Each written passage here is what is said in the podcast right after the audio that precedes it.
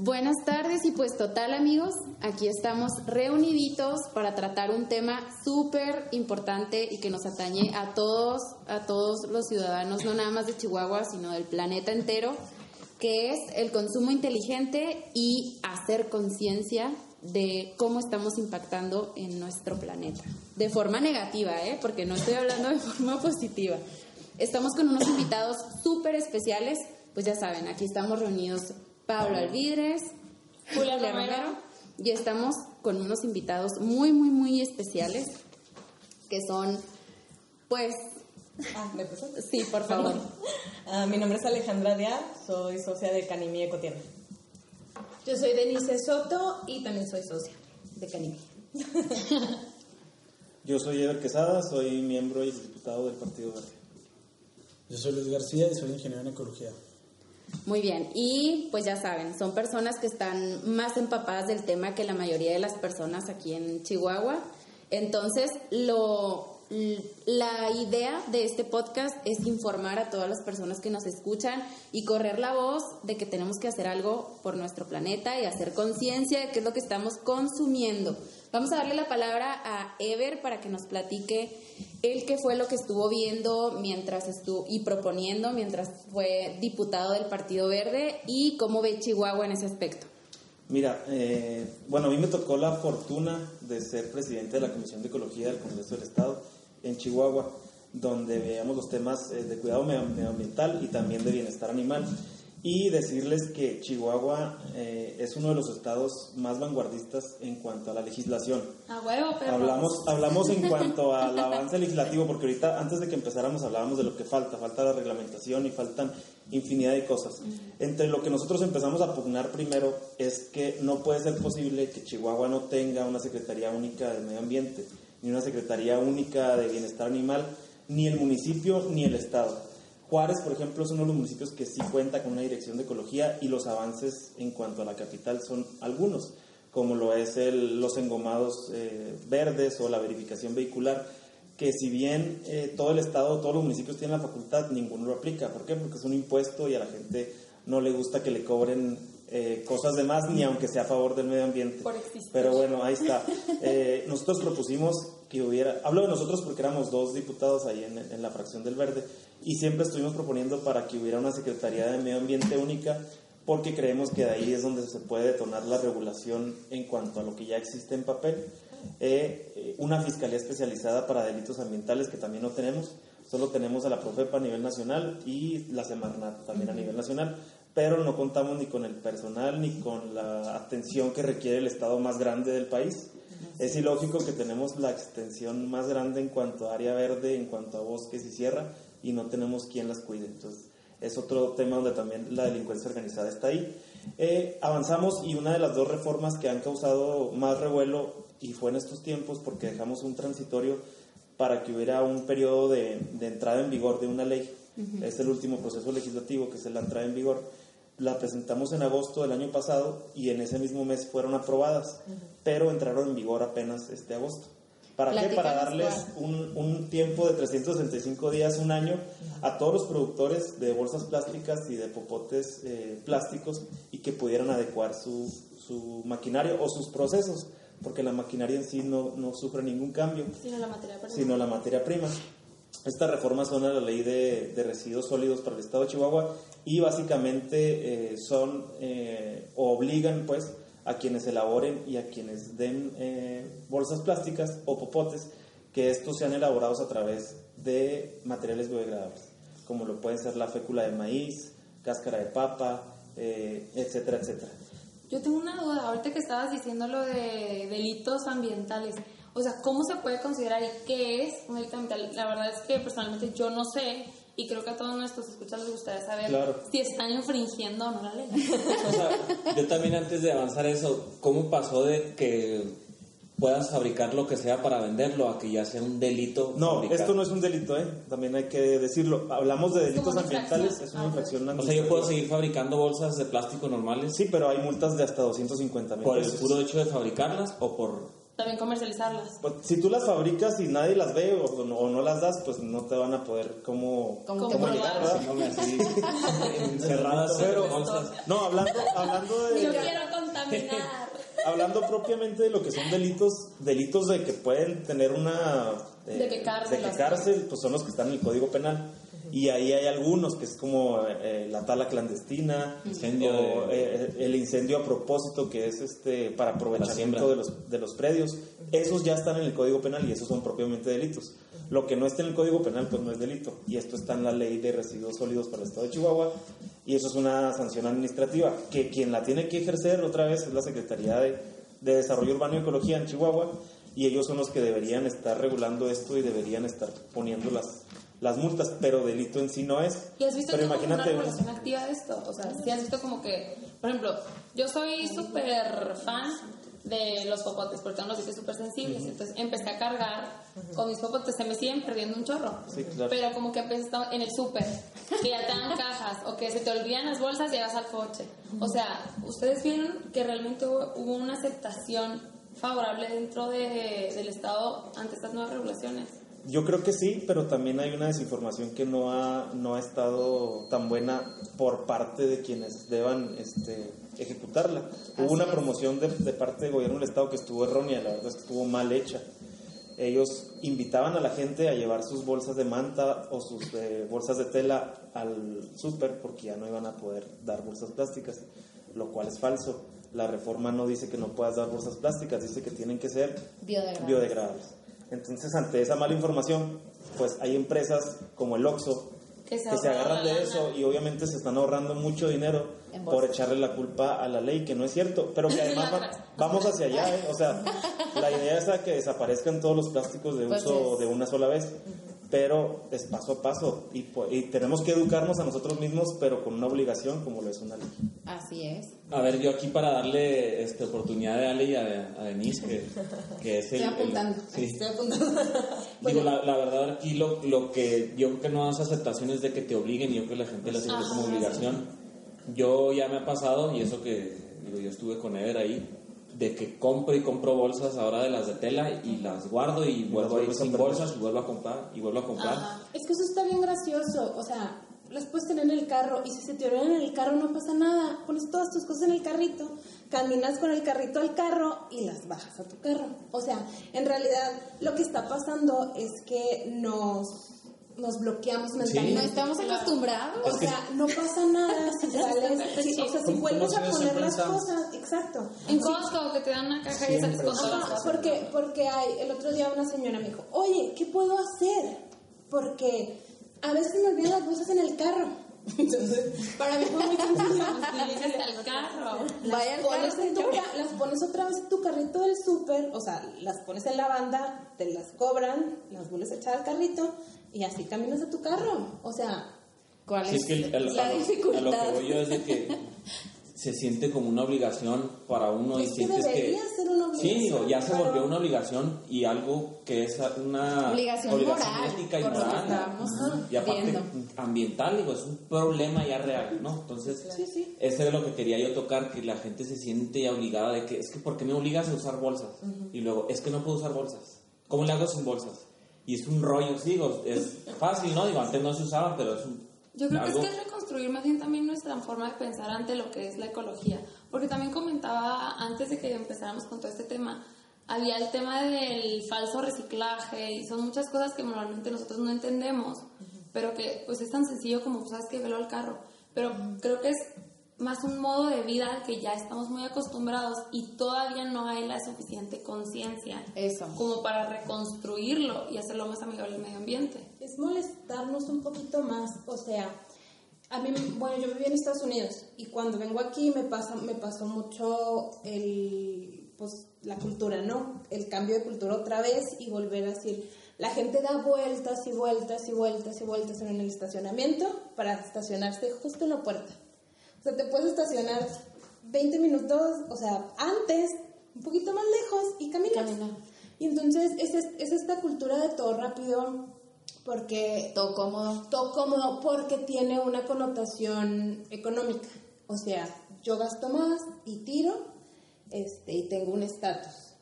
Entonces, sí, sí creo que hay que cambiar un poquito la mentalidad en que gastar más y comprar más no es el estatus de económico. Yo creo que también tiene mucho que ver con eh, que no vemos más allá de nuestras narices. O sea, el cuidar el medio ambiente, la bolsa, el estacionarte lejos, no es una cosa que me beneficie más a mí. Nosotros aquí en la tienda trabajamos mucho el concepto del consumo responsable, porque lo que queremos es invitar a la gente a reflexionar cómo cada una de nuestras decisiones se extiende y se convierte en una red bien grande, ¿no? O sea, no es la bolsa, es, el, es la tortuga en el océano, ¿no? Pero no necesariamente la tortuga en el océano. O sea, nosotros estamos aquí en Chihuahua, bien lejos del océano, pero podemos pensar a lo mejor en las cuestiones del problema del relleno sanitario. Claro. O sea, o por ejemplo que a veces agarras tramo de carretera y lo único que ves son los pobres bisachos tapizados de bolsas. Entonces, ese es el impacto y es una decisión que hemos tomado cada uno de nosotros. Entonces, somos una, somos una red. Ahorita yo creo que lo que tenemos que cambiar al momento de cambiar nuestra forma de pensar es en eso, o sea, eh, como en la familia, ¿no? O sea, si en la familia se enferma la persona que es el proveedor, pues impacta la vida de sus hijos, ¿no? Impacta la calidad de vida y luego lo va a impactar en la escuela y lo va a impactar en muchas cosas.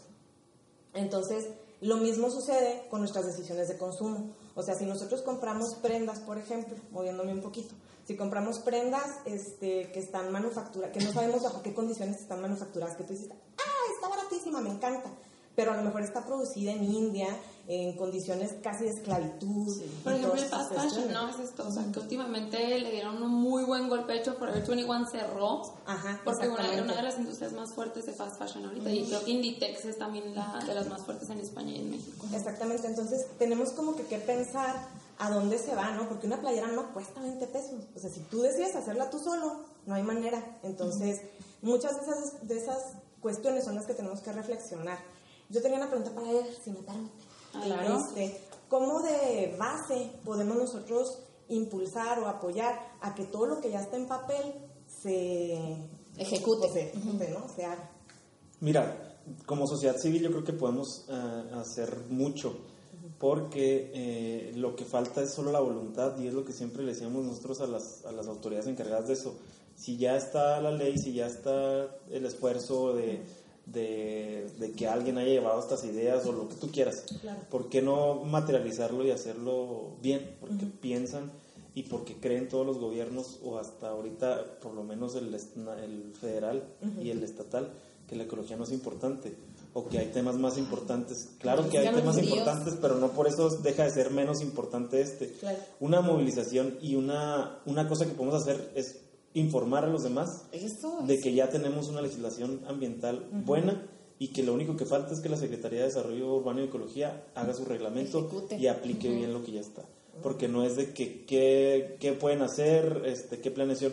La ley de equilibrio llevó una, un año de mesas de trabajo donde vinieron autoridades federales, estatales, municipales, expertos en la materia, diputados, y después de un año salió esa legislación, o sea, el producto ya está, Sí. simplemente falta que los ciudadanos y las personas este, como nosotros pues sepan y sepan que ya tenemos una ley, sepan que puedes denunciar al vecino también por, por actos de maltrato animal o, o Sacar de sacar provecho e informar lo que a lo mejor nosotros tenemos acceso a esa información para poderlo este, pues dar a conocer.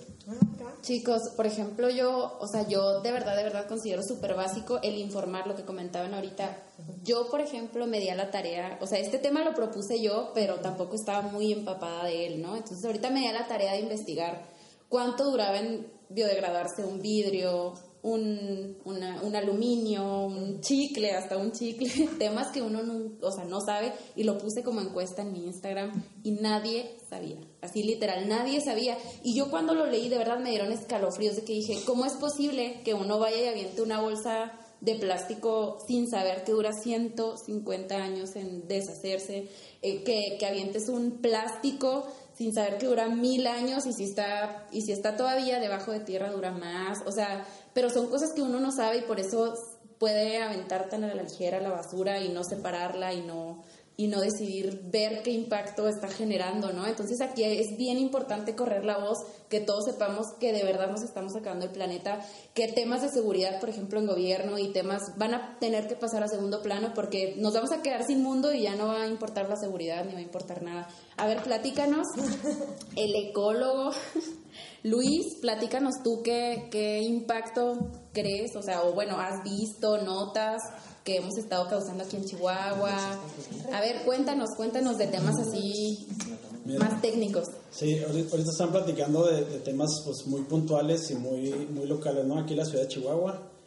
Y pues eh, a mi ver, a mi pensar, eh, lo que más impacta aquí en Chihuahua pues son los, los llamados la comunidad menonita. Ellos son unos depredadores del medio ambiente que no tienes idea, consumen agua, consumen recursos a, diestra y siniestra y la mayoría, la mayoría es, este, no están regulados. Y desmineralizados suelos. Así es. hace dos años. ¿no? ¿no? se han fijado que de aquí al, al kilómetro 80, no recuerdo qué kilómetro pasó, en kilómetro 80 ya, ya están juntando todos sus campos con la ciudad de Chihuahua, rumbo a Juárez, rumbo a carretera Juárez. Entonces van en el desierto, lo convierten en, en productivo, ¿no? Regularmente se ve el algodón y ellos son los que... y ellos tienen una ley que los protege, ¿verdad? Eh, no estoy muy seguro si de, eso, pero lo que sí sé es que, como te comento, la mayor parte no están regulados por, en este caso, Semarnat, que, que están, ellos provocan los, los cambios de usos de suelo, que son eh, vírgenes naturales y y pues los, los, transforman, aquí como comenta la amiga Julia, los desminar, el trabalenguas. Y más que nada el agua, el agua las, se las están... Es algo muy importante en los suelos más de Chihuahua. O sea, yo puedo dar como que mi punto de vista de la parte que es biotecnología como solución, pero también el problema que es ganadería. Y de hecho, o sea, dentro del sector primario, en todo tipo de actividades, son de los puntos de mayor impacto ambiental. y luego la ganadería. Ahorita traen el tema duro contra la ganadería de... Nos están haciendo garras. Con el video que sacó Eugenio de Res y luego ahora salen de que los gases del metano que producen las vacas es lo peor para el planeta. Es que miren, eso sí es cierto, o sea, la producción de metano está en un 15, de 3 al 15% comprometida dentro de la, de la ganadería. Pero ¿qué pasa? Porque se ha sabido manejar de una manera incorrecta. No porque yo le quiera echar flores a mi empresa ni a lo que es salivar, pero realmente lo que necesitamos dentro de la ganadería se llaman sistemas de eficiencia biológica.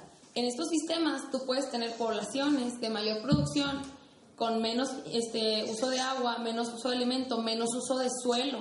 Pero ¿qué pasa? Llegan los ejidatarios y avientan 500 vacas en 40 hectáreas que no necesitan tanto espacio. Pero tampoco es que tengas a las vacas, por ejemplo, en corrales como la producción lechera. Simplemente saber darle un giro a la ganadería porque es necesario totalmente. O sea, realmente cuando nosotros empezamos a trabajar el impacto de la ganadería, vimos que casi un 90%, es alrededor como un 85-87% de toda la población mundial consume carne. Entonces, más ahora que hay una sobrepoblación, la ganadería se vio forzada a aumentar sus sistemas de producción. Entonces, realmente yo siento lo que tiene que implementarse ahora, que es lo que nosotros somos partidarios en Salivar, es realmente volver más eficiente a la ganadería. Si el animal no está estresado, hay una producción de metano mucho más baja. El problema es que tiene la vaca toda estresada, la traen a cuetazos, la persigue el caballo, la persigue el perro, obviamente la vaca, uno, no se va a preñar, lo que le va a costar más agua, más alimento y más suelo. Y eso nadie te lo dice. Exacto. Cuando, le, cuando están criticando a la industria ganadera, no, nunca nadie llega a educar, la solución lo atacan. Nomás dicen que es normal y no solucionan. ¿Cuál es otro punto del asesino silencioso? No es ni el monóxido, ni el dióxido de carbono, ni, ni este, digo, es el, el monóxido de carbono. ¿Cuál es el monóxido de carbono? El que producen los coches, pero ¿cuáles coches? Pues los coches viejos, los que ya no tienen el, el válgame. Realmente lo que estamos buscando son catalizadores. Regularmente los, los, autos este, de, de, modelos anteriores no cuentan con catalizadores, entonces tampoco eso creo que aquí el, al diputado también le... No, pues, que, no hay regulación de los autos. Yo pues es fácil tirarle al sector pecuario y, en Chihuahua, una familia de cinco personas tienen Tres carros. Cinco carros, iba a decir. O sea, todo el mundo tiene su carro. Sí, sí, es cierto, sí, es cierto. Es que tirarle a la parte de, de la industrialización es más difícil. A ver, este, este, es el tema. Es que la educación. A mí es el tema que me interesa. si, es, si es la empresa, es, es el, el, capitalismo el que parte, sí, cierto, es el que causa, digo, pero es la, es la gente la que, la, la- y ahorita le La que decía, consume. la que consume. Entonces decía Sara, que a eso iba yo, pero ya lo dijo. ¿Cómo educas al mercado? Pues dejas de consumir el producto. ¿Cómo ¿no? Digo, educas a la ¿cómo- empresa más bien? Sí, yo creo ¿Cómo que... Porque la empresa no te va a educar a ti. Ajá. Pero ¿cómo empiezas a educar? Informando a la gente. La educación ambiental, no hay Sí. educación ambiental en las Pero por eso, pero la- ahorita se van contra los productores, contra los fabricantes. Es que, es que a mí me parece que, que puede ser en dos. O sea, es la educación desde, desde las casa. escuelas, desde las o sea, desde la casa y luego desde las escuelas y la otra es la reglamentación de las empresas. O sea, si las empresas, porque yo platicaba el otro día con una chica y me decía, es que hay que educar, porque si educamos y no consumimos, las empresas se van a tener que... eh, Por ley Adaptar. por ley adaptar y no, me parece que no, porque si tenemos las cosas, y sobre todo en México y en Latinoamérica, si te ponen las cosas y te dan un precio barato, lo vas a comprar y lo vas a consumir. Entonces yo creo que, que se tiene que reglamentar y se tiene que meter a las empresas para que sean responsables ecológicamente y luego ya la gente va a decir, ah, pues sí, esto, esto lo voy a comprar. Porque por igual la gente va a seguir lo que sea, comprando. pero háganlo. Es que esta es una batalla de muchos frentes. O sea, sí hay que trabajar con la agroindustria, sí hay que trabajar con el transporte, sí hay que trabajar. O sea, por ejemplo, lo que dices, ya en el Estado ya hay un plan estatal eh, contra el cambio climático, ¿no? Ya hay un inventario de, de producción, eh, digo, de emisión de gases de efecto invernadero. Entonces ya sabemos más o menos, o sea, la ruta ya está marcada.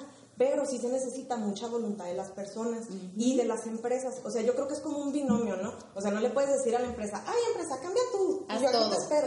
Entonces, tampoco le puedes decir a la gente, ah, cambian ustedes. Y eh, pues aquí los esperamos, ¿no? Es que también es la oferta y la demanda, o sea, dependiendo de lo que esté demandando el mercado, es lo que va a ofrecer la industria. Definitivamente. Entonces, sí es bien importante que, que los consumidores cambiemos nuestro paradigma.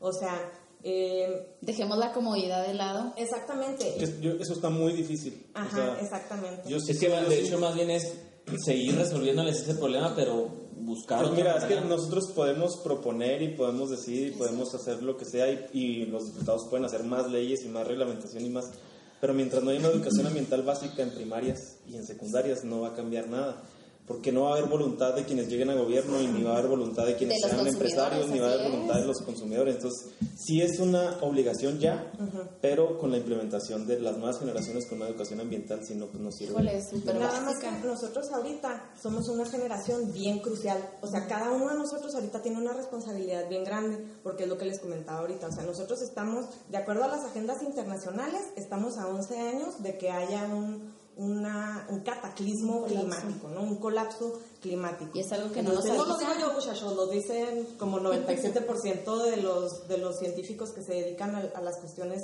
ambientales. Aquí el compañero no me lo podrá... Este, Pues yo creo que ni tanto, ¿no? Ya das cuántos años hay este, contingencias ambientales en la Ciudad de México, Exactamente. en el estado de California. Exactamente. Es que ya Nosotros vamos estamos- para allá. Ya las enfermedades respiratorias están bien duras por allá. Nosotros estamos a un paso de llegar a nuestro día cero aquí con la cuestión del agua en Chihuahua.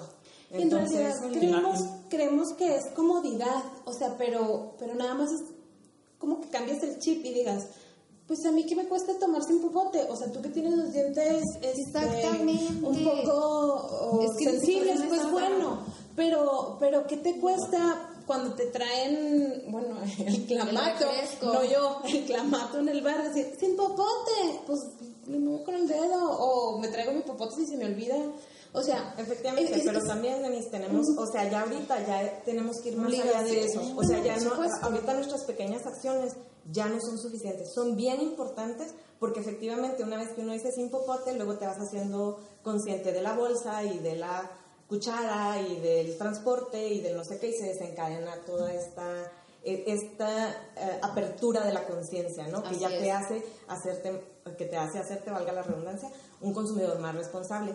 Pero luego que uno ya se entera, que se quita la venda de los ojos y dices, oh no, el mundo se va a acabar, este, tenemos la responsabilidad de educar. Tenemos que educar nosotros a nuestros pares, porque si esperamos que ahorita los niños de kinder en un mundo ideal en el que hubiera una educación ambiental integral desde pequeños y lo que sea, estamos hablando de dos o tres generaciones. Sí, o sea, claro. la cuestión, la emergencia climática es eso, es una emergencia climática. Nosotros, de viejos, si la cosa no se pone tan terrible, vamos a estar en una situación bastante vulnerable. Es que yo creo que nadie actúa hasta que no siente el chingazo, ¿no?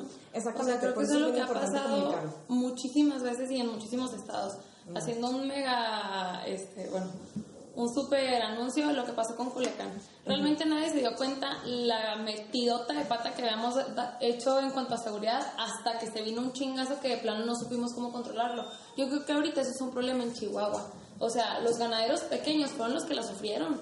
O sea, porque las regulaciones no se les aplican a Zaragoza, Ah, tampoco claro. se las aplican a Lala, güey. Se las aplican a Panchito López de la Sierra, que de verdad, güey, si la vaca no se preña, el cabrón no come. Entonces, ese es el problema, que muchas veces la regulación no va dirigida a donde va. Y es lo que decía usted, o sea, el exdiputado, o sea, güey, tú puedes aventarte las leyes que quieras. Si realmente no está quién las va a hacer ejecutar y quién las va a hacer cumplir, es trabajo que ustedes están haciendo regalado. O sea, es, es más, es- no es solamente también educar al, a lo que es el comercio, tampoco es solamente educar al consumidor, es también educar a quien va a hacer valer esa ley. o sea, es, tu trabajo, tanto tu trabajo como el mío. Y yo siento que eso es algo que falta todavía mucho, mucho, mucho en el Estado y también en el país. Sí, se necesita como El mundo. Se necesita voluntad en todas las partes, ¿no? Entonces, para que todos vayamos como tomando acción y vayamos haciéndonos responsables de la parte que nos toca. O sea, en lo, indivi- en lo individual a lo mejor es mi popote, mi bolsa, mi lo que sea, ¿no? Pero yo tengo ya ahorita la obligación de, de compartirlo con mi familia, de compartirlo con mis compañeros de trabajo, de compartirlo con mis amigos, porque, porque efectivamente nosotros somos la, redes. somos la base y nosotros somos el mercado. Entonces, o sea, tiene que haber cambios allá arriba que ya los hay, o sea, se sientan en ellos, se esperan hasta, o sea, por ejemplo, hay industrias que desde hace mucho tiempo están atentas de que, de que a lo mejor eventualmente va a haber un cambio en la tecnología hacia los vehículos eléctricos, ¿no?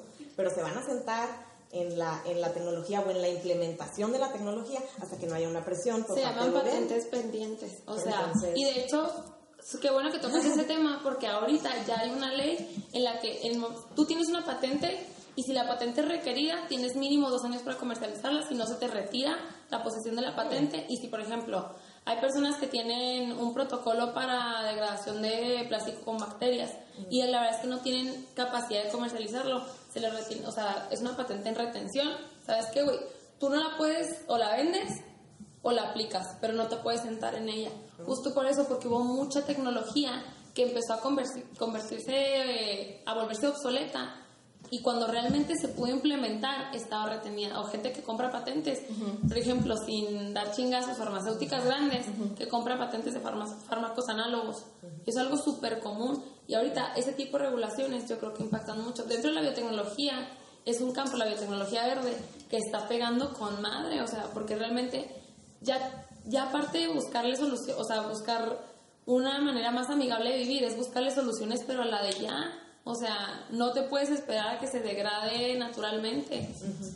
¿Tú qué Fíjate, eso, eso que dices, cambiando al tema del día del consumo inteligente en cuanto a energías, que yo creo que también aquí en México no, No hay no hay para cuándo verle a eso, ¿no? Y yo veía un, un documental de la energía solar en Estados Unidos, de un güey que quiso em- empezar un negocio, digo, en China empezó y luego lo quisieron llevar a Estados Unidos, y el güey se topó con pared con políticos y dice, no, es que aquí se usa el, todos los derivados del petróleo, ¿no? Es que el- las, las celdas solares, aparte que generan empleo, este, uno se puede autoemplear y, y el, sol, no, no se puede, no se puede. Entonces lo que tuvo que hacer es informar a toda la gente el beneficio de eso. Creo que ahorita son, bueno, hace un año que salió su empresa, tiene ya 150 mil empleados. Entonces, él, él fue es como un ejemplo de lo difícil que es cambiarle lo que tú dices en cuanto a empresas, gobierno y a la gente, porque él necesitaba, las, necesitaba el apoyo de la gente para que el gobierno entendiera y así presionara a la... Entonces es un rollote que aquí en México no veo que les, les interese las energías verdes, ¿no? Todo se escucha muy, muy, muy bonito, pero nada, nada va a funcionar de lo eléctrico, de lo eólico, de, de lo fotovoltaico hasta cuando, hasta que se acabe el petróleo. Exacto. ¿Y quién, es, quién, quién tiene petróleo? Pues la gente que maneja el mundo. Entonces, está bien. O sea, Un carro o sea, eléctrico si ya logramos, si ya lograron, un millón. si ya lograron llegar a Marte, ¿tú crees que no pueden hacer un carro aquí que funcione con el sol? O sea, Pues ya los Tesla, pero valen casi un millón. son inaccesibles hacia la, a mayor parte de la, de la Mejor. O sea, con agua. ¿Cómo funcionan con agua? Pues porque le- no sé cómo funciona la combustión de esos motores que toman el hidrógeno, que es lo que usan las máquinas, las naves feo, ¿no? espaciales. Usan hidrógeno, lo sacan del agua. Fíjate, el agua también- se puede aprovechar, pero también eso que decías ahorita, digo, no sé si tú sepas más de eso, que hay veces que uno cree que es más ecológico usar ciertos productos porque crees que son como por ejemplo o sea, lo que voy es que no sabemos también el, la, la, huella de carbono que hacen ciertos materiales como las pilas, pilas recargables, y de repente lees y dices tú es una contaminación tremenda. Un documental sobre la mica que se usa para los cosméticos y cómo, cómo tienen niños trabajando en las, en las minas y lo que implica eh, un gramo, mm, o sea, lo que les pagan a ellos por, por un gramo y lo que lo venden a, la, a las industrias. Entonces, pues es un todo. O sea, si no nos enteramos y si no nos interesa, pues vamos a seguir en la misma. Ahora, este, no recuerdo el estudio, no recuerdo la fuente, pero hay un, leí donde eh, el estado de Chihuahua, dentro de los proyectos eh, de energía solar que se tienen, es porque el municipio de Janos tiene una ubicación geográfica donde el aprovechamiento de la energía. solar es eh, única, casi casi, o sea, es de las mejores pues en todo el mundo. Y, y, no te explicas cómo no hay una explotación de ese, de, ese recurso, de esa ventaja. Pero cuando ves las regulaciones también de gobierno federal es donde no hay voluntad. Porque si tú eres un, un, un productor de energía, eh, primero todos las, las, eh, los candados que tienes para que CFE te pueda aceptar Después, los millones y millones y millones de dólares que se tienen que pagar por concepto de cambio de suelo a gobierno federal, cuando debería ser al revés. Debería haber un subsidio para que si tú quieres ser un productor de energía limpia, pues le puedes entrar. Es, es, mucho más fácil, yo creo, producir llantas o que producir energía limpia en cuanto a la regulación y la sobreregulación que tenemos en México. Hasta para carbón. Ahorita. Pues ya está este, carbón, le van a invertir ya. Ah, sí, tu presidente. El tema, el tema que está súper de moda ahorita, el zero waste, que yo creo que va muy. No es por hacer. Bueno, sí. Vamos a hacer publicidad aquí en el Yo estuve investigando también mucho estos días de, de eso, ¿no? De la tendencia zero waste, que bueno, lo hagan por moda, lo hagan por ayudar, qué bueno, o sea, qué bueno que existe. Son personas que se los juro, así en un año este, están, juntan su basura en un mason jar, así de, papelitos y de cositas que de plano no pudieron este, evitar por alguna cuestión. Y son personas que desde cambian hasta sus hábitos de, baño, o sea, por ejemplo, en lugar de usar un champú con que pues obviamente el envase es plástico y así, elaboran sus propios champús o asisten a este tipo de tiendas como Canimia Ecotienda, donde venden, bueno, o sea, donde venden a lo mejor, a lo mejor un champú, sólido, este jabones también sólidos, o sin el, sin la envolturita de plástico, cremitas sólidas, o que tú empieces a utilizar, a comprar productos a lo mejor en envases de vidrio que puedas volver a utilizar. Entonces desde ahí viene el, el, el, el enseñarnos y el, y el cambiar nuestros hábitos, también por ejemplo en la cocina, que, que utilizamos un jabón a lo mejor de trastes tratar de, de, conseguir algo más ecológico que contamine menos. Oye, te pongo un ejemplo bien fácil y sencillo en el gimnasio que ponen las máquinas para rellenar botes. No sé si hay uno tuyo. Que te van contando, los botes. Ah, pues eres ahorrando. Ahí en mi gimnasio, creo que tiene un año y ya van como 300 mil o no sé cuántos botes que se ahorran por es que vean el impacto, o sea, yo era de los que siempre compraba un botecito de agua. No, y aparte eso, eso te habla muy bien de la, del negocio porque ellos podrían vender esos envases en 10 pesos, 20 pesos, porque todo el mundo toma agua cuando va al gimnasio. O sea, prefieren invertirle a la máquina que aparte adquieren el costo para ser un poco responsables. Otra cosa que no sabemos, aguas grises. ¿Sabían que, por ejemplo, el agua de la lavadora la pueden utilizar hasta tres veces para lavar ropa? O sea, o para usarla en el excusado, o a mí, por ejemplo, mi primo, este Rogelio Maese, espero no se escuche, Rogelio, que también este, estudia el impacto ecológico, pero en el CIMAF, este, me comentaba, me decía, tú puedes utilizar el agua gris para regar, porque yo la verdad, o sea, no era, no era tan consciente de, cómo estaba regando en mi huerto, ¿no? Ahorita ya tengo mi tarea así personal de, de, no, deja tú de, de, este, de informarme más, tanto de, pues, de cómo puedo aprovechar más mi tierra, hasta de, de cómo tener un riego más responsable y eficiente, por así decirlo. Y, él me comentaba, puedes utilizar esa misma agua gris eh, con, con, si usas un jabón foca, un jabón García, un jabón así más ecológico, le sirve a tus plantas, o sea, le sirve a tus plantas, matas plagas, entonces, pues desinformarnos de todo esto, de verdad. o Eso también es bien importante. O sea, nosotros estamos muy enfocados en, ah, sin plástico en los envases, pero también en los componentes que tiene cada cosa. O sea, las pastas de dientes no solamente es el empaque de plástico y la caja de, de cartón plastificada, Sí. son los componentes. O sea, la pasta de dientes tiene microplásticos. Muchos exfoliantes también. Y los, lo- ajá, entonces te lavas los dientes, escupes y dices, ah, ya. Y no, o sea, el agua se contamina porque tiene microplásticos. Entonces, pues no nada más esos son los empaques, también hay que ver y leer qué es lo que trae, qué es lo que es contiene. un mundo... Por ejemplo, lo que hace aquí falta también es el drenaje pluvial, ¿no? Drenaje pluvial en la ciudad de Chihuahua no hay. Hay un proyecto muy grande. Desde donde- ahí Ya ven que aquí no llueve, pero cuando llueve. Ajá. llueve. Parece que el diluvio. No, no, iba a comentar eso. Es como la, hacer- la, la famosa red morada. Como comentabas el otro día que no es lo mismo una planta, una- Por ejemplo. a regar las plantas, perdón, no es lo mismo cuando, como cuando tú te tomas el agua despacito a que te la tomes de, Ah, pues de golpe, ah, no se aprovecha. Un riego responsable. o sea, Red morada nomás hay, creo que en el San Francisco, ¿no? ¿Qué es Creo que eso de la red morada? A ver, platíquenme, ser por ejemplo. Sí, es pri- no, y de hecho creo que se las pagó gobierno. Y hace rato estuve investigando eso. Creo que el gobierno se las pagó. A ver, cuenten qué es esto la. Bueno, uno de los temas de en cuanto a, la, a la- este, a cómo hacer una sociedad moderna o cómo ser una- un municipio responsable o una mancha urbana responsable, eh, nosotros proponíamos dos cosas. Una, que los nuevos fraccionamientos, que no se otorgaran permisos en las, en las afueras de la ciudad, sino que nos agrupáramos en el centro de la ciudad y empezar a crecer para arriba también, para dejar de impactar este, eh, pues el medio ambiente, ¿no? Y eh, en cuanto a los nuevos fraccionamientos, que cada casa tuviera un arbolito, que eso también ya está por ley, aunque se escuche a mucha gente, este, o sea, que, que ridículo, pero pues son temas que contribuyen al medio ambiente y que favorecen eh, Al calentamiento. al clima. en- en- o sea, el clima de tu colonia se favorece si tienes área verde, con Claro. eso. Otro tema es que las áreas verdes ya destinadas a los fraccionamientos, que muchas de las veces están olvidados y que lo hacen y lo dejan como un terreno por cumplir también por la ley, porque cuando estás en un fraccionamiento tienes que tener cierto porcentaje de área verde, se propone y esto no, no, no pasó, eso es una, una iniciativa pendiente, que estas áreas verdes tuvieran un, un drene o sea, hacia los mantos freáticos. ¿Por qué? Porque toda la ciudad de Chihuahua, eh, cuando llueve, llueve mucho, pero toda esa agua se desperdicia. Y no está en Chihuahua y no está en nuestros mantos freáticos, se va a Paso, a Estados Unidos, a Texas, por, por la misma corriente del agua. ¿no? Entonces la idea es que eh, ciertas áreas de, de las colonias o los fraccionamientos tengan ese, esos focos de captación para que se pueda aprovechar el agua y filtrarlo aquí.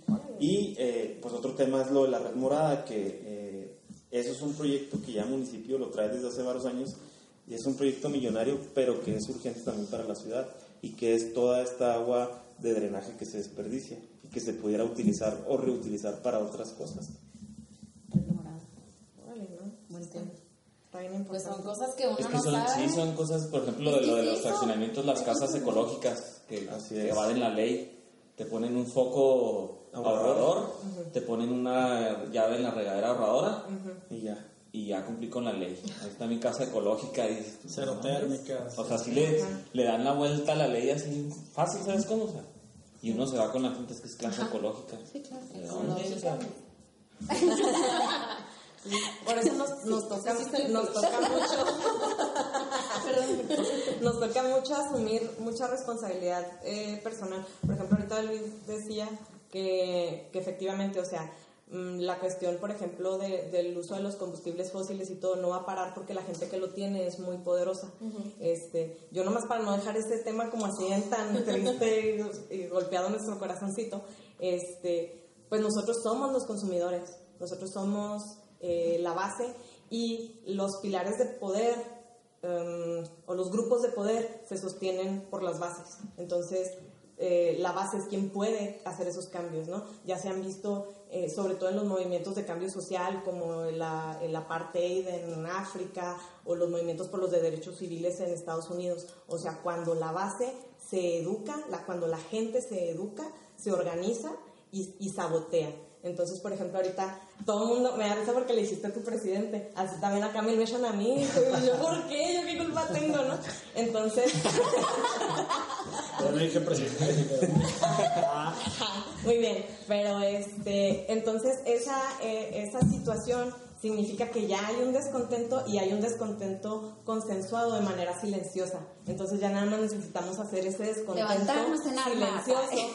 No necesariamente en armas, pero yo la verdad sí los invito un poco a la desobediencia, un poco a la desobediencia, sí, yo los invito un poco a la desobediencia civil, que no significa este hacer destrozos ni dañar a nadie, pero este, pero significa organizarnos, educarnos, compartir, pasar la voz. Esto que ustedes están haciendo, este espacio que nos están regalando, es precisamente eso. O sea, si estamos incitando de alguna manera una revolución, es que yo me apasiono, pero yo les digo mucho que el consumo responsable es una forma de activismo, ¿no? Porque tú estás siendo radical ante el status quo, entonces, y el organizarnos es lo que va como a quebrantar esas bases y nos va a permitir, pues, proteger el futuro, ¿no? De- no sé si ustedes tengan chavitos, Sí, pero, este, pues hay que estar preocupados por el futuro de ellos. Como les digo, o sea, los cambios que se van a dar a nosotros nos van a alcanzar de viejitos. O sea, ya vamos a ser una población, por eso les digo, bien vulnerable ante la situación, pero vamos a ser viejitos.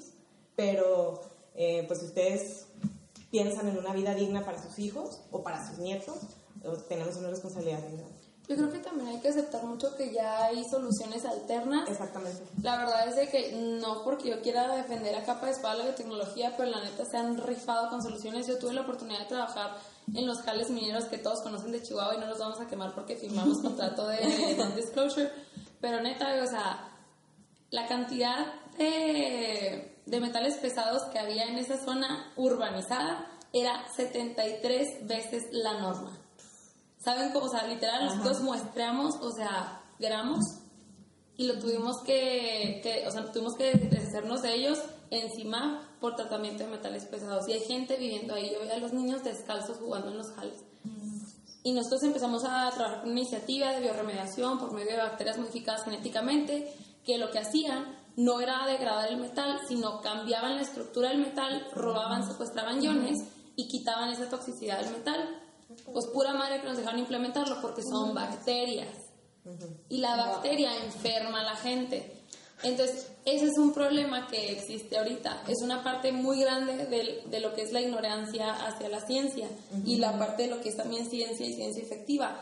De hecho, o sea, la parte de investigación es uno de los contaminantes de plástico de, uno, de un único uso en todo el mundo. Y ahorita ya hay regulaciones. Yo tuve la oportunidad de trabajar en Canadá y trabajamos con, con simuladores de plásticos. O sea, no trabajas ya como, por ejemplo, las micropipetas, que la, no la puedes usar más de una vez porque se contamina, güey. No puedes. Yo trabajé con células can- cancerosas y las micropipetas son una puntita de plástico que va atrás de una pipeta que jala líquido y la usas para cambiar medio y muchas cosas. Pero, güey, neta, no la puedes usar más de una vez. Entonces es un consumo enorme, enorme, enorme de plásticos. ¿Qué hace entonces la comunidad científica? Forza a que empresas como, como Fisher, como Biolab, empiecen a utilizar otro tipos de plásticos. ¿Por qué? Porque les dejaron de comprar, güey. ¿Sabes qué empezaron a hacer?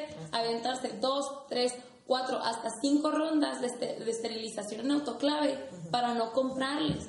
Ese es un O sea, ejemplo perfecto de desobediencia. Exacto, o sea, no es agarrarte a chingazos, pero es realmente es algo que no puedes dejar de hacer. O sea, la ciencia tiene que seguir creciendo porque nos provee de soluciones, pero también es educarnos. A nosotros nos dio, fue un trabajo de un semestre, en la neta andamos todos fregados, Yo, era por, ejemplo, lo, lo que ahorita hablas, y no me quiero meter tanto al- a lo del gobierno, pero me voy a meter. Este, eso que dices de la ciencia, o sea, ya está en miles de estudios de que de las energías que contaminan menos, porque todas contaminan, ¿no? Hasta la eólica contamina al fabricar las hélices Claro, y todo. ¿no? La, la, los estudios que yo he visto, la atómica es la que menos contamina, que a lo mejor no sé si el país esté preparado o no, pero digo, de eso aventarte al carbón otra vez, siendo que los países que más usaban ya lo están quitando, digo, es, es no creer en la ciencia, o sea... Es. No, es eso también es una manera que debemos y, y debemos hacerlo todos. O sea, veamos nada más, o sea, presionar al gobierno para que haga las acciones correspondientes y no estar cegados con otros tipos de cuestiones. Si nos interesa el tema ambiental y nos interesa el tema de la ecología, vean nada más el presupuesto de Semarnat de 2015 al presupuesto 2020 2019 es menos de la mitad del recurso. También O sea, no el se plan puede- de desarrollo el plan de dos hojas desarrollo de- son, son dos hojas y dos renglones de, de medio ambiente. Entonces, las declaraciones del secretario de Medio Ambiente y Recursos Naturales a nivel federal, donde decía que la, la energía Sale más cara la eólica, energía. no, decía que la energía, que la energía eólica y estos aparatos le iban a quitar el aire puro a las comunidades indígenas. Digo, ¿qué nivel de funcionarios federales tenemos? A nivel estatal no se quedan atrás también. Los recursos en medio ambiente han ido a la mitad. Entonces, fijémonos también por quién votamos, fijémonos a quién elegimos y, y reclamemos en los temas que nos corresponden también a nosotros. Definitivamente. Es que yo siento que también, o sea, no por dar otra vez chingazos a la educación, pero le dieron a donde le dolía a la gente. O sea, si algo tiene la gente que está en la política es que sabe venderse. O sea, y eso es una cualidad que cualquier persona debe de tener en la vida. Pero estos cabrones supieron a, a qué, a qué nicho darle que era el que tenía más poder en cuanto a volumen. Y es gente que desgraciadamente no tiene tanto acceso a lo que es la educación. Pero digo, ya en, en, en resumen, como dice Ever, ya están, no te, vamos, no te vas a quitar. Ahora Bueno, sí, ahora exígeles, haz tu jale, ya te pusieron ahí, está bien. Pero ahora sí es lo que comentaban, o sea, se pueden aventar mil y un leyes, pero realmente si no hay quien las ejecuta. No, y aparte digo, no, es, no vamos a esconder ni vamos a encontrar el hilo negro. Todas las campañas políticas van enfocadas a lo mismo porque ganan votos. Exacto. Pero el ejercicio de gobierno debe ser responsable. Exacto. Todos son populistas a la hora de venderse y a la hora de Claro. salir a hacer campaña. Y, y- y ofrecemos el, el marketing político que te da el nicho a donde vas. ¿Por qué? Porque son las necesidades básicas de la gente. Pero ya cuando eres gobierno es una responsabilidad totalmente diferente. Eres eh, para todos, no nada más de un nicho, o no nada más de tu distrito, o no nada más de tu municipio, sino ya eres de todos y tienes que responder por la, todos, por la es responsabilidad que, de todos. Para bien o para mal, el, o sea, el poder de acción de las personas se distribuye de manera diferente. O sea, efectivamente, la gente que está en situaciones muy vulnerables realmente tampoco tiene mucha injerencia para poder hacer los cambios que necesitan, ¿no? Entonces, nosotros que tenemos acceso a educación, que tenemos este, vidas relativamente acomodadas, a lo mejor no estamos tan bien como quisiéramos, pero no estamos tan jodidos como muchos, como muchos tantos, tenemos también la responsabilidad de que tenemos que ser voz de todas esas personas. O sea, por ejemplo, nosotros tenemos que pugnar para que no se le retire el apoyo a la ciencia. O sea, nosotros tenemos que pugnar porque se... Porque se Aumenta el presupuesto. porque de- se implementen las leyes. O sea, no es así como que, ah, vamos a ir a una comunidad de la sierra, nos los vamos a traer para que vengan ellos y le digan, oiga, señor gobierno, acóplese. Pues no, o sea, nosotros somos, somos quienes tenemos el poder de poder utilizar redes sociales, Es de poder tener el espacio O sea, no tanto O la sea, educación, la información, porque sí, o sea, está muy chido y es utópico. Vamos a educar, es informar. Yo, yo, con lo que decías ahí de, de las bacterias y los metales pesados, yo estuve haciendo una traducción para una amiga que de unos artículos precisamente sobre las levaduras y los metales pesados en, en agua. Nadie sabe. No, y Nadie las sabe. consumen. Hay bacterias que degradan plástico, Ajá. hay bacterias que degradan vidrio. Pero, pues, porque no lo a mí se me implementan. olvidado, Porque es un riesgo biológico. O sea, yo ahorita que me que lo dijiste, dije, así es cierto, pues que yo ya había leído eso porque hice la traducción. O sea, Ajá. y se me olvidó y ya. O sea, pero ¿por qué no hacemos algo para informar a la gente, para que se vea que hay otras opciones? No, y créeme que somos muchas personas trabajando por implementaciones tecnológicas. O sea, tuve este año, yo creo que el honor de dar una TED que fue implementar la biotecnología roja dentro del sector salud. Y, por ejemplo, de soluciones de biote- biotecnología verde, de verdad, chicos, o sea, les toma cinco minutos meterse a Google y empezar a buscar qué es la biotecnología verde y cómo está impactando en muchos países que realmente se ha sabido agregar a lo que es la ley. Es baratísimo, pero ¿qué pasa? El riesgo biológico que representa sembrar bacterias, la microbiota natural de los suelos. Y sí es un problema que se tiene que considerar. Claro que no puedes llegar a sembrar bacterias que vayan a ser agresivas en cuanto a los suelos de Chihuahua, más porque el Chihuahua es un estado muy celoso en cuanto a los diferentes ecosistemas que hay, porque a pesar de ser desierto también tenemos ecosistemas muy variados. Por ejemplo, cuando quisieron plantar, no me acuerdo dónde, encinos, En los que se hizo un desmadre. se secaron, pues se Sí, quemaron güey. en el frío. O sea, tiene, hay que tener mucha conciencia en cuanto al impacto que generan las soluciones, porque muchas veces la solución es peor que el problema. Por eso, pero tienen que ser Pero hay- expertos, o sea, no va a ser cualquier Pero ¿qué clase de expertos persona. tenemos? O sea, yo Digo, no no, puedo- no, no, hay no que buscarlos. un experto no hubiera hecho eso. digo. Exacto. O sea, es que yo siento como que Una persona informada, ni siquiera un experto, una Exacto, persona como que- informada. O O sea, es que también ahí entra la corrupción. como que muchas veces por querer ayudar andamos cagando a la más. Espero equivocarme, pero de aquí somos siete personas. ¿Quién de los siete lee el diario oficial de la federación seguido? No, no, bueno, yo no. ¿Dónde publican las leyes o las reformas de las leyes? Para que uno pueda opinar y votar si se aceptan o no. Yo además leo ya los, los, ya o sea, los dictados. Entonces, y como dice no la leo- compañera, pues em- es- empieza por... Es empezar por uno, o sea, nosotros. Y sí, Yo creo que este podcast va a servirnos a todos para tomar conciencia. tomar conciencia de lo y, compartir. conscientes y de lo bueno yo me, me sentí sumamente ignorante y eso es lo que nunca me ha gustado o sea de verdad de no saber dónde se aplican las leyes qué tipo de leyes hay qué tipo de soluciones se pueden hacer por ejemplo o sea yo he sido muy partidaria de apoyar dentro de la ganadería volverla más o sea no sustentable pero sí más eficiente biológicamente y es algo que realmente es bien sencillo pero es darte de chingazos con los ganaderos y estoy dispuesta a hacerlo pero muchas veces como que yo no tenía ni idea de todo lo que había detrás de poder decirle, ¿sabes qué, güey? No es por mis huevos, es porque está en la ley. O sea, Y por y- mis huevos. y por mis huevos también. No, pero realmente son armas que podría haber usado a mi ventaja ni siquiera las conocía. O sea, personalmente yo me sentí muy ignorante, espero que ustedes también. Fíjate, bueno, ya, ya, digo, ya para no alargar tanto el podcast, eh, a mí, a mí me hubiera gustado hablar de, de en cuanto a la basura aquí, de que si servía, no sé si lo querían que lo alarguemos, pero de que si sirve, sirve la, separar la basura en Chihuahua. Claro. Ah, sí. es que mira, Porque no es que mira, una- aquí, aquí lo importante sería no es, no es voy a separar la basura, no es voy a separar los vidrios y plásticos y no sé qué y los voy a dejar afuera de mi casa para que se los lleve la basura. No, o sea, aquí vamos a romper tantito con la comodidad, ¿no? Ahorita estaba investigando en la página de gobierno municipal, hay 15 lugares de acopio de este tipo de, de materiales.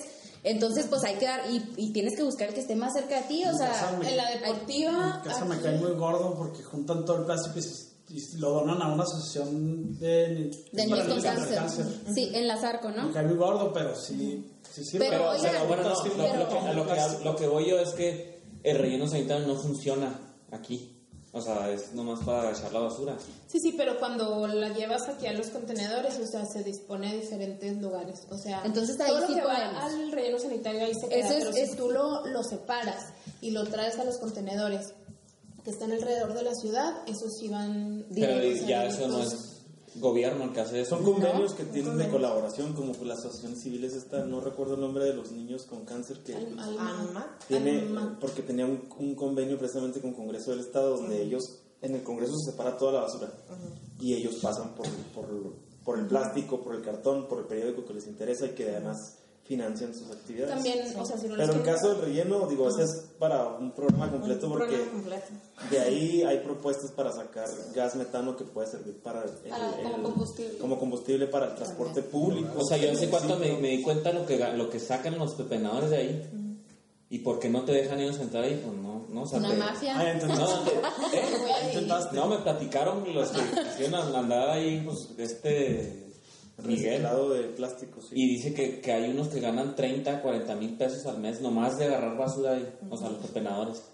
Y es un sindicato que no puedes meterte ahí. Y uno aquí en el Tec de Monterrey pagando también como una recomendación, a lo mejor no es el gran impacto, pero con la basura que no es separable, lo que hay que hacer es compactarla lo más posible. Compactarla, compactarla, compactarla, porque en teoría, así es como, o sea, eso se supone que se hace en un relleno sanitario, se coloca, se compacta y demás.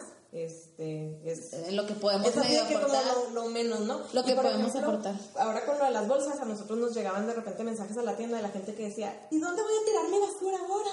Porque ¿En ya qué? no les van a dar bolsas, entonces acuérdense que hay cajas de cereal, hay litros de esos de Tetra Pak, o sea, hay muchas cosas, entonces ahí pueden meter su basura, compactarla. cucuruchos de Cucuruchos. de, cucuruchos de periódico o sea, Ajá, o sea, la verdad sí, yo creo que, eh, o sea, es pura cuestión de voluntad, ¿no? E ingenio, e E ingenio. ingenio. Mientras no, solos. mientras no esté el relleno sanitario funcionando como debería, pues hay que apoyar así, ¿no? Llevar nuestros materiales a donde, a los lugares que nos queden cerca. Hay 15 lugares en Chihuahua. Eh, voy a tratar, hay que tratar de ponerlo ahí en Instagram, las direcciones, ahí También está. hay, hay algunos, también hay algunos negocios que, que reciben material separado. Pues miren, entonces hay que buscar dónde y, y lo que no se pueda, pues como nos recomienda Ale, compactarlo Y hay que, hay que ponernos la tareita individual para que podamos impactar más. Y para cerrar, entonces queremos que cada uno de ustedes, como expertos, le regale a todos nuestros escuchas un consejo o un regaño, lo que ustedes quieran, para poder ser un poquito más eco-conscientes de nuestras vidas. Ever. Pues bueno, a mí lo que me, me quedaría decirles o, o recomendarles es lo mismo, o sea, que chequemos el trabajo de las nuestras autoridades, que chequemos eh, qué, qué materiales y qué herramientas tenemos a nuestra disposición para poder ejercer y para poder hacer una conciencia eh, exactamente ecológica con nuestros vecinos, nuestra comunidad, nuestras autoridades y nuestro círculo cercano. Eh, pues a mí nada más me queda comentarles que, pues ya lo dijimos muchas veces, empieza por uno y, y nada más es tener educación, o sea, eh, evitar el, el- el ir en carretera y aventar la lata y decir, ah, estamos generando un trabajo, o sea, ¿Ah, no se genera? entonces ya está muy fácil, nada más tienes que abrir Google, todo el mundo tiene acceso a Internet para... Buscar soluciones. Es correcto. Híjole, lo mismo iba a decir, pero con otras palabras. Sacarnos la cabeza del trasero y cuestionarnos todo. Iba a decir culo, pero ya lo dije. No va a decir majadería. Pero, ah, pero, pero sí me, como- pero sí me, Me moderé. me moderé. Cuestionarnos todo, absolutamente todo. ¿Qué estamos haciendo? Eh, cada paso que demos está bien. Estoy con, o sea, estoy contribuyendo a la sociedad, a la ecología, a mí mismo. Cuestionarnos todo. Sí, yo nomás para complementar, este, al momento de cuestionarse hay que recordar que somos parte de una red. Todo lo que, lo que les decía al principio, todo lo que nosotros hacemos, las decisiones que tomamos, impactan a, nuestra, a nuestro círculo inmediato, pero también impactan a muchas otras personas que no vemos y no imaginamos. Entonces, a la hora de cuestionarse, pues pueden pensar en eso, ¿no? A- hasta dónde impacta esta decisión que yo estoy tomando. Y retomar también lo que dice Ever, yo creo que, yo siempre les digo que el consumo responsable es una forma de activismo, pero ahora pienso también que ser un ciudadano responsable también es una forma de activismo. Totalmente. Lo personal es político. Eh, no, yo pues también hago una, una pequeña reflexión lo que dices, este, que todos somos parte y me ha gustado como ha ido, digo, me hubiera gustado que cambiáramos antes, ¿no? Pero antes creían lo- las personas que el ser humano era ajeno al planeta y era de que mi beneficio antes que todo el planeta y ahora me gusta la mentalidad que estamos agarrando, que, que no, es todos somos parte y, y, digo, pues nadie quiere vivir en un mundo hecho garra, ¿no? Sin agua. Sin agua. O sea, imagínate aquí en 10 años que nos quedemos sin agua, ¿qué, o sea, ¿qué vamos a hacernos? O sea, entonces, sí, el cambio, yo veo que sí hay cambio de que la gente ya está siendo más consciente en cuanto a que necesitamos cuidar el planeta porque si no nos carga, ¿no? Entonces, A nosotros. sí, no, y el planeta iba a El seguir. planeta va a seguir, nosotros, o sea, nosotros vamos a dejar de existir y van a ser microorganismos y La ahí va a roca estar. flotante ahí Y seguirá. nosotros ya no vamos a estar. Sara, Bueno, Bájale. para que ahorita nos cierre el episodio, la verdad es de que lo que les puedo dejar yo es que no se queden en la ignorancia. Este fue un tema que a mí me gustó mucho, mucho, mucho porque era algo que yo sabía muy poco. Entonces me causa mucha inquietud realmente ponerme a ver qué más puedo hacer y qué más se puede lograr en lo que ya existe. Es lo que yo les dejo. O sea, de verdad, investiguen. No hay que quedarnos con la duda ni quedarnos cómodamente en la ignorancia. O sea, al parecer hay muchísimas este, legislaciones que podemos tomar a nuestra ventaja y ni siquiera sabíamos que existían. Y ya para cerrar, pues comentarles que busquemos alternativas, como comentan, hay mucha información en internet hasta de, de cómo hágalo usted mismo. Si no, si de plano ustedes no tienen o, o no quieren acceder a una, ir a una tienda donde les puedan vender algo ecológico que apoye al planeta, háganlo ustedes, pero hagan algo. Hay que, hay que, como mencionaba Ale, este, pensar en las futuras generaciones y en nosotros, porque a nosotros también nos va a tocar y es inevitable. Ya nos Esto, está. Ya, nos tocan. así es. Este fue el episodio de Consumo Inteligente, nuestro podcast número 5. Síganos en todas nuestras redes sociales, pues guion bajo total, en Instagram y pues no sé si quieren mencionar sus redes ya para cerrar. La tienda de Eco. Ah, pues pueden seguirnos en Canimi Ecotienda, En Instagram y en Facebook. en Facebook. Eh, Ever Quesada Flores en todas las redes. Luis García Vega en Instagram. Soy Julia Romero. Pablo Punto Olvides, de todos modos ahí ponemos las etiquetas Sí, está pegada en la foto. Ya saben, comentarios buenos, comentarios malos, qué les gustó, qué no les gustó. Todo bien recibido y pues total, aquí se acaba nuestro episodio número 5. Gracias. Bye.